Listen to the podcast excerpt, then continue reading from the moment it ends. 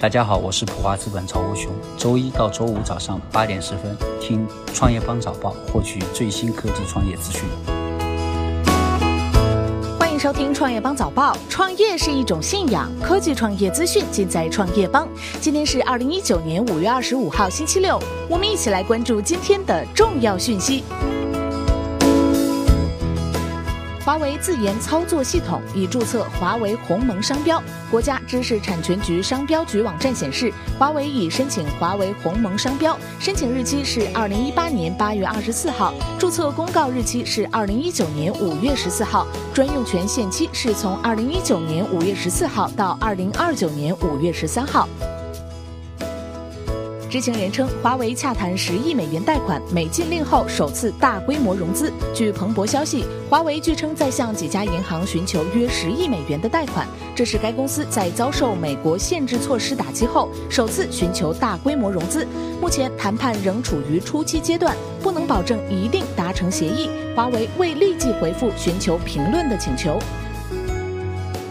联想对退出中国道歉，表述不准确，导致误读。昨日，联想 CFO 接受采访时表示，如果美国再对中国增加关税，联想可以把生产能力搬出中国。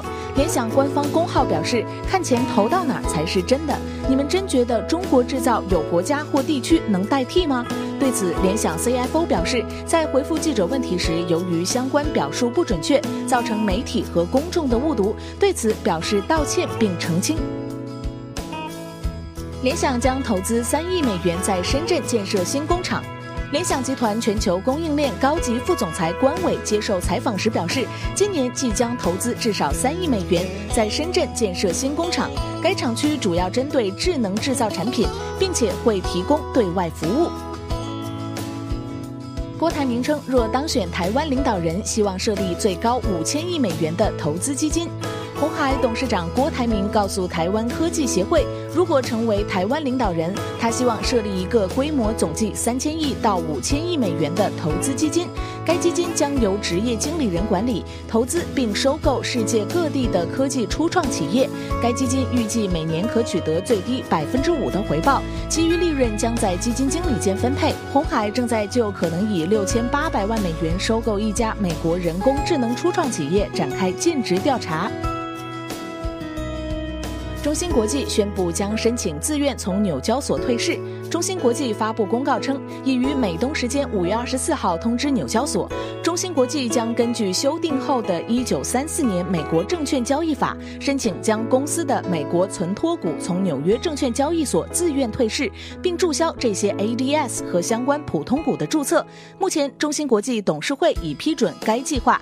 中芯国际表示，此次主动申请从纽约证券交易所退市有多种原因，包括与全球交易量相比，中芯国际 ABS 交易量相对有限等。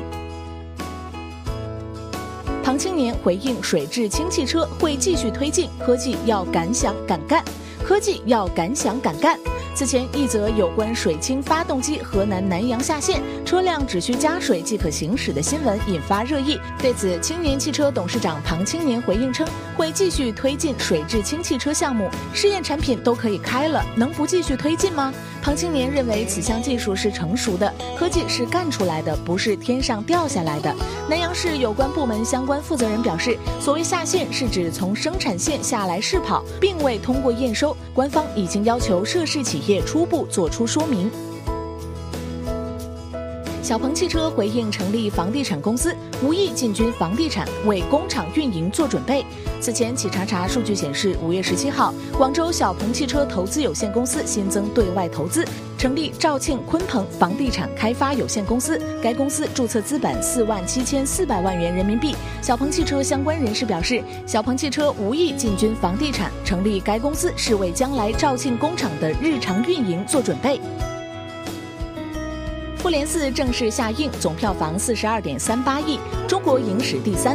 五月二十四号零点，在中国内地公映三十天后，《复仇者联盟四：终局之战》正式从影院下线。据猫眼电影数据，截至二十四号零时，该片总票房达到四十二点三八亿元，仅次于《战狼二》五十六点八亿和《流浪地球》四十六点五四亿，位居中国电影票房总榜第三，也成为中国影史进口片票房总冠军。